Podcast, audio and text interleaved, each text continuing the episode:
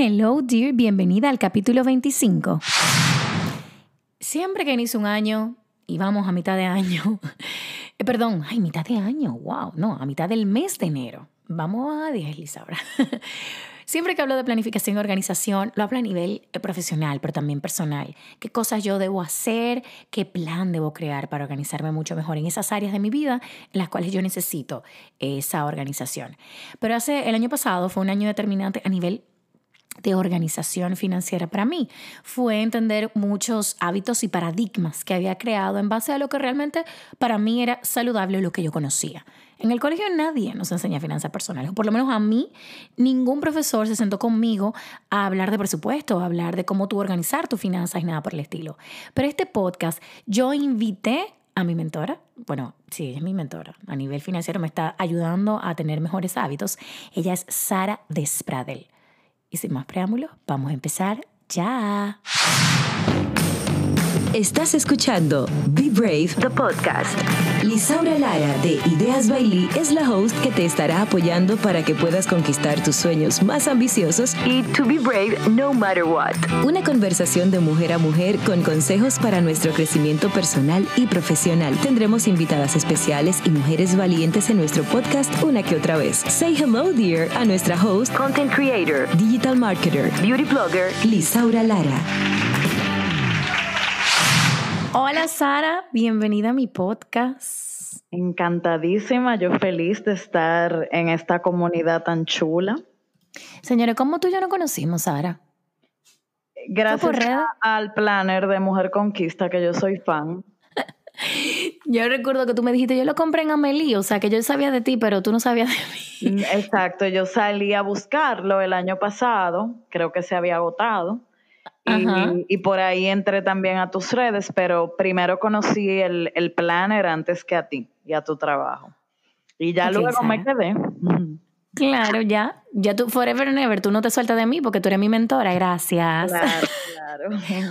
Ahora, Sara, quienes no saben quién tú eres, quién eres, qué haces y cuándo tú te, te diste cuenta que querías ayudar a otras personas a saber, a tener unas finanzas saludables.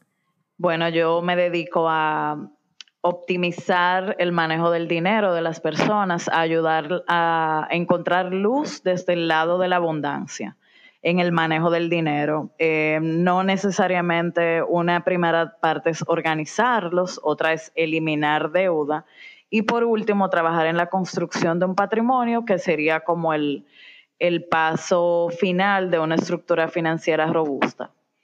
¿Y de dónde viene Sara? Sara viene, soy mm, hija, madre, eh, trabajé desde muy joven, tengo un espíritu, una actitud emprendedora desde jovencita. Eh, y mi, formación profesional es eh, financiera y administradora, pero a los 18 años yo manejaba en la empresa de mi padre 200 empleados, tenía que trabajar con flujos de caja, compras internacionales. Entonces, siempre fue muy madura en el tema de, la planificación, estrategia y el seguimiento del día a día de...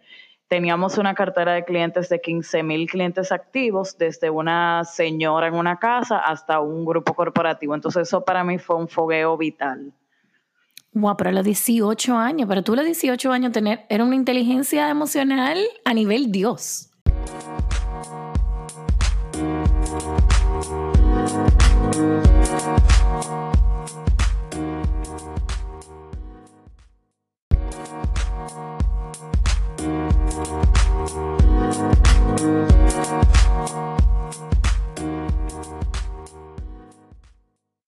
Sí, gracias a Dios, a mí me tocó eh, quizás ese mismo empuje de mi padre, tuve una vida muy estable, tuve muchas condiciones a favor. Yo recuerdo que gané una beca en Intec, también como hija mayor, siempre fui muy responsable, trataba de ser muy correcta. Entonces, eh, recuerdo que gané una beca en Intec y me dijeron, bueno, ahora que tú llegaste aquí, esto es la excelencia, tú no, como que te iba muy bien en el colegio, pero aquí esto es otra cosa. Y yo me gradué sin una B. Entonces me, me tomaba todo muy en serio.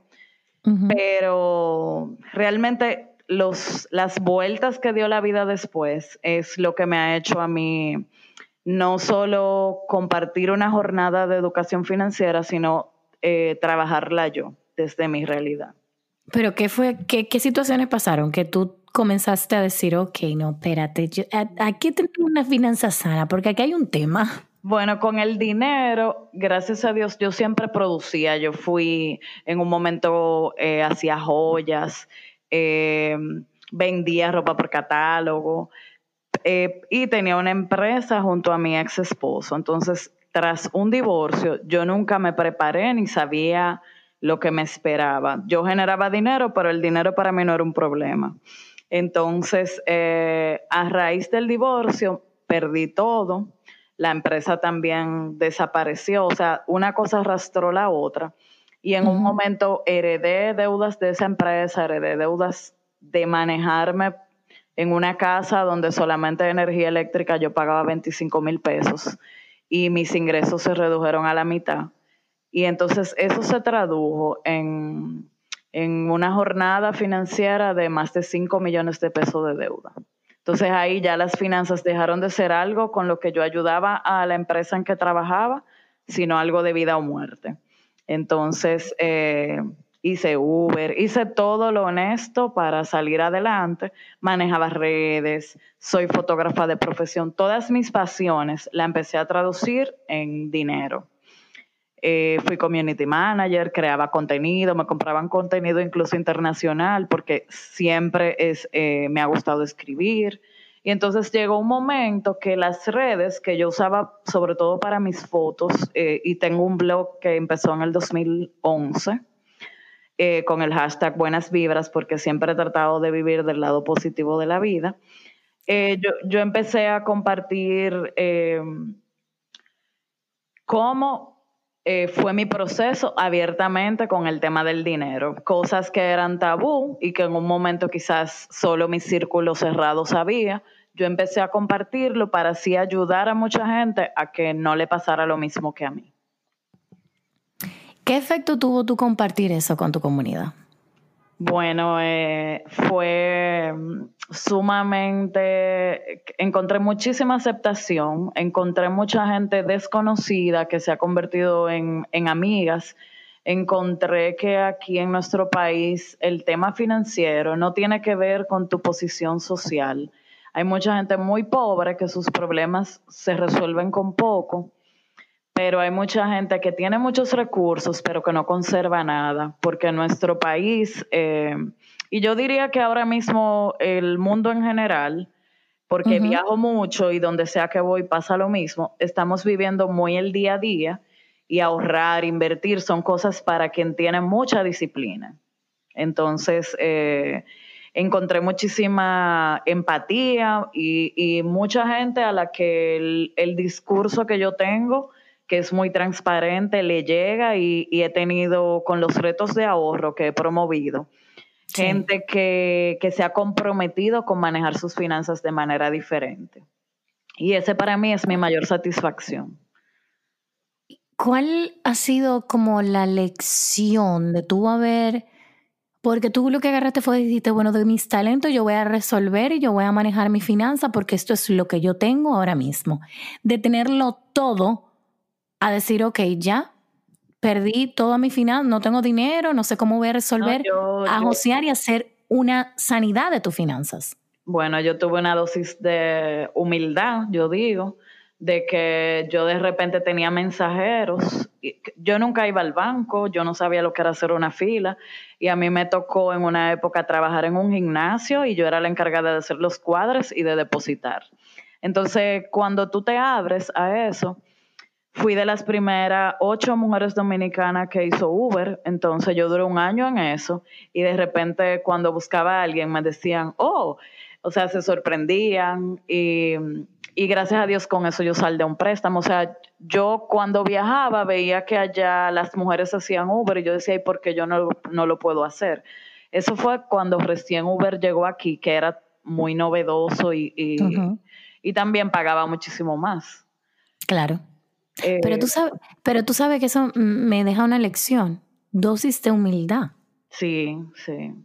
Yo dejé de, también era muy miedosa, de niña, porque vivía como en una burbuja, o sea, yo tenía todo resuelto, mi problema eran organizar las próximas vacaciones, cuidar de mis hijos, siempre he sido fanática de la moda y vivía persiguiendo tendencias. Pero cuando ya tú tienes que trabajar la parte financiera, sí. O sea, recuerdo una vez que una amiga me dijo, toma, ven a, a secarte. Y yo, pero ¿cómo así? Y la parte de yo ahorrarme, yo duré un año entero sin ir al salón de belleza.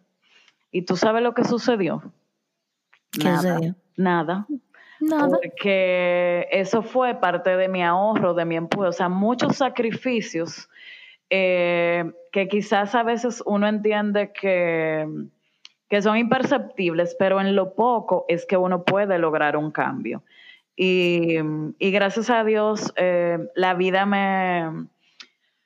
Siempre he sido muy servicial, siempre fui gente, quien menos te imaginas en la vida, en algún momento puede convertirse en un aliado para ti.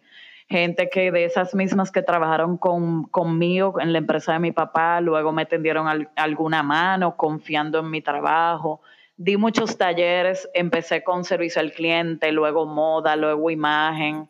Eh, y, y, realmente ese, ese, ese empuje de no verme como una víctima y quedarme en lo que me había pasado, sino de yo voy para adelante, yo voy a salir a camino, eso nunca me, detuvo. Y sí, aterrizar, o sea, yo tenía de la jipeta del año, eh, la iba a perder y tuve que resolver en un día el tema de mi vehículo, entonces eso me hizo a mí, tú le dejas de dar valor a las, a las cosas materiales, lo que empieza a valer es tu paz.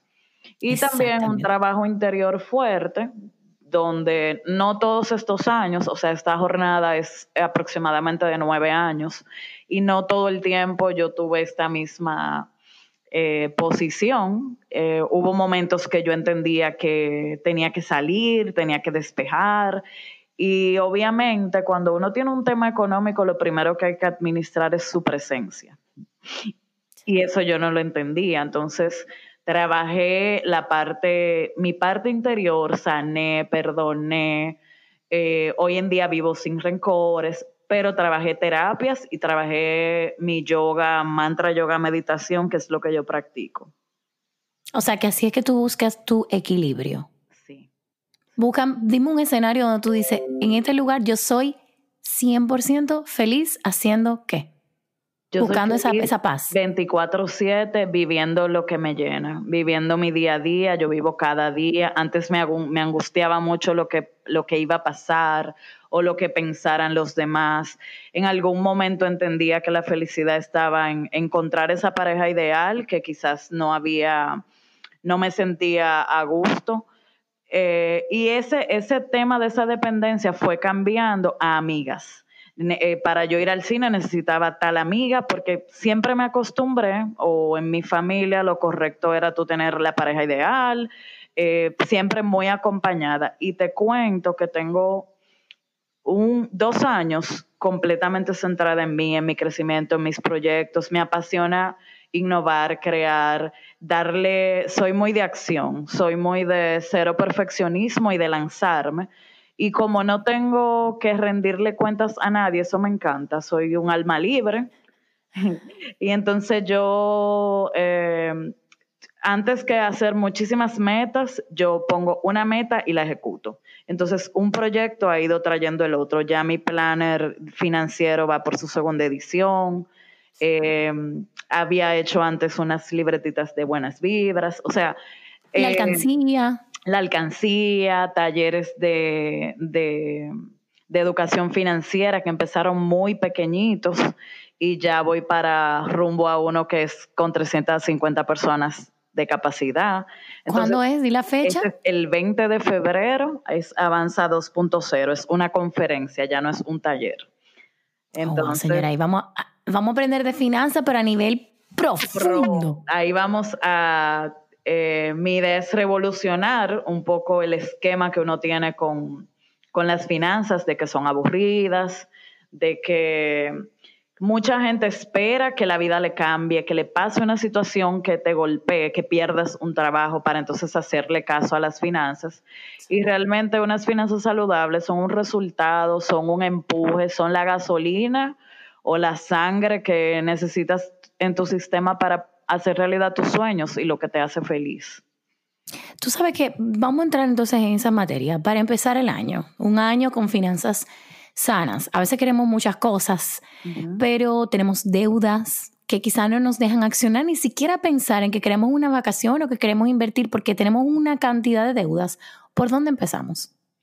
Bueno, lo primero es priorizar, saber en qué pie estamos parados. ¿Cómo sabe? Esa, eso necesita verdad, necesita un momento de tú a tú con tus estados financieros, con tus estados de la tarjeta de crédito, con tu cuenta de banco y sincerizar cómo van tus patrones de consumo, qué tanto vas pagando mora o cargos de financiamiento, cuánto debes y cuánto tienes, porque ese es el número de tu valor neto o tu patrimonio. Entonces, si estás en negativo, un punto inicial debe ser ponerlo positivo. Porque todo lo otro, o sea, a veces tenemos el último carro, pero entonces debemos la totalidad que con la depreciación terminamos debiendo más que lo que tenemos. Entonces, sincerizar en qué pie estamos parados y priorizar qué yo quiero lograr. Lo segundo debe ser tener un fondo de emergencia, porque un fondo de emergencia te va a evitar endeudarte y te va a permitir que cualquier imprevisto tú lo puedas enfrentar y que no te saque de programación un choque, una enfermedad, un perder el trabajo. O sea, te puede molestar, pero no te llega a angustiar. Ok. Ese es el segundo punto. Entonces, un tercer punto sería, eh, ¿qué ahorros tú necesitas para cristalizar esos sueños? O sea, ya aquí viene la parte de quiero el inicial para una casa o quiero el inicial para cambiar mi vehículo o para mis estudios. Entonces, ahí yo te invito a que le des... Eh, un poquito de un giro a más que consumir para demostrar a qué tú puedes adquirir para valer más.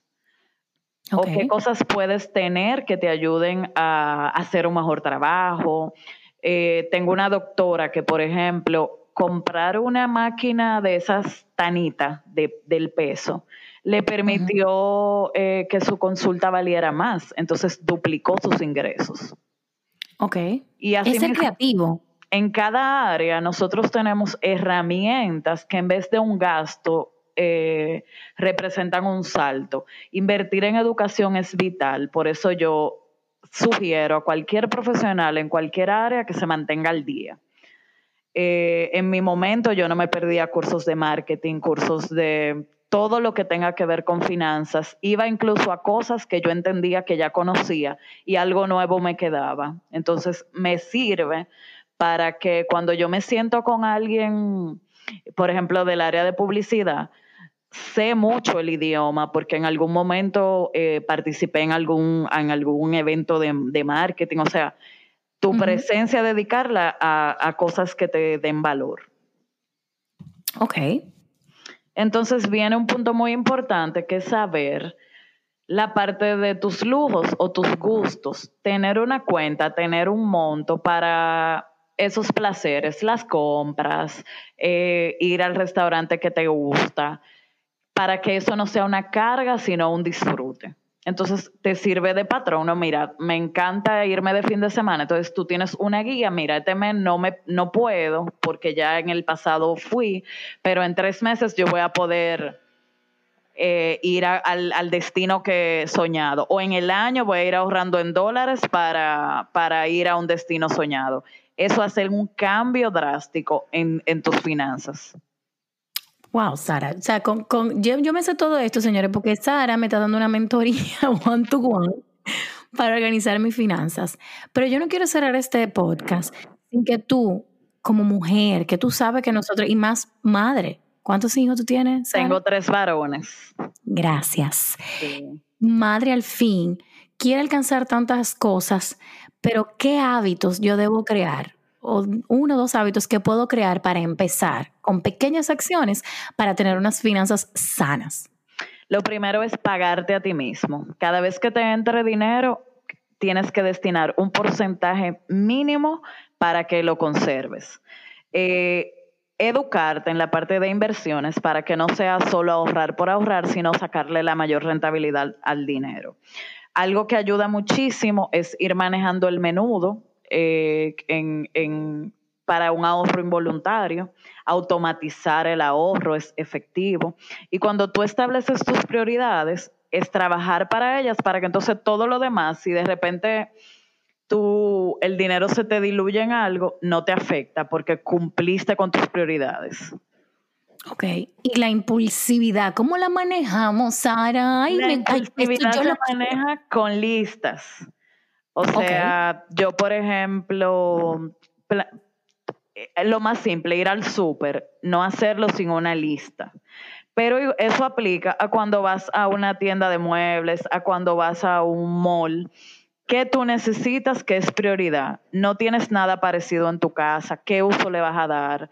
Em, ¿Qué tanto eh, te serviría ese artículo? O sea, en vez de acumular, por eso hoy hay una industria completa que solo se dedica a organizar eh, casas. Tenemos espacios más reducidos, pero muchísima acumulación. Entonces, que las cosas que tengamos sean cada vez más buenas, que tú te estés feliz de usarlas, pero que de repente no, no se traduzca en un cúmulo de, de cosas que quizás guardas con etiqueta en un closet. Claro. Comprar también de manera estratégica. Comprar, comprar de manera estratégica y cosas con mejor calidad porque te va a evitar estar comprando una y otra vez. Ay, como hacían los padres de uno. Sí.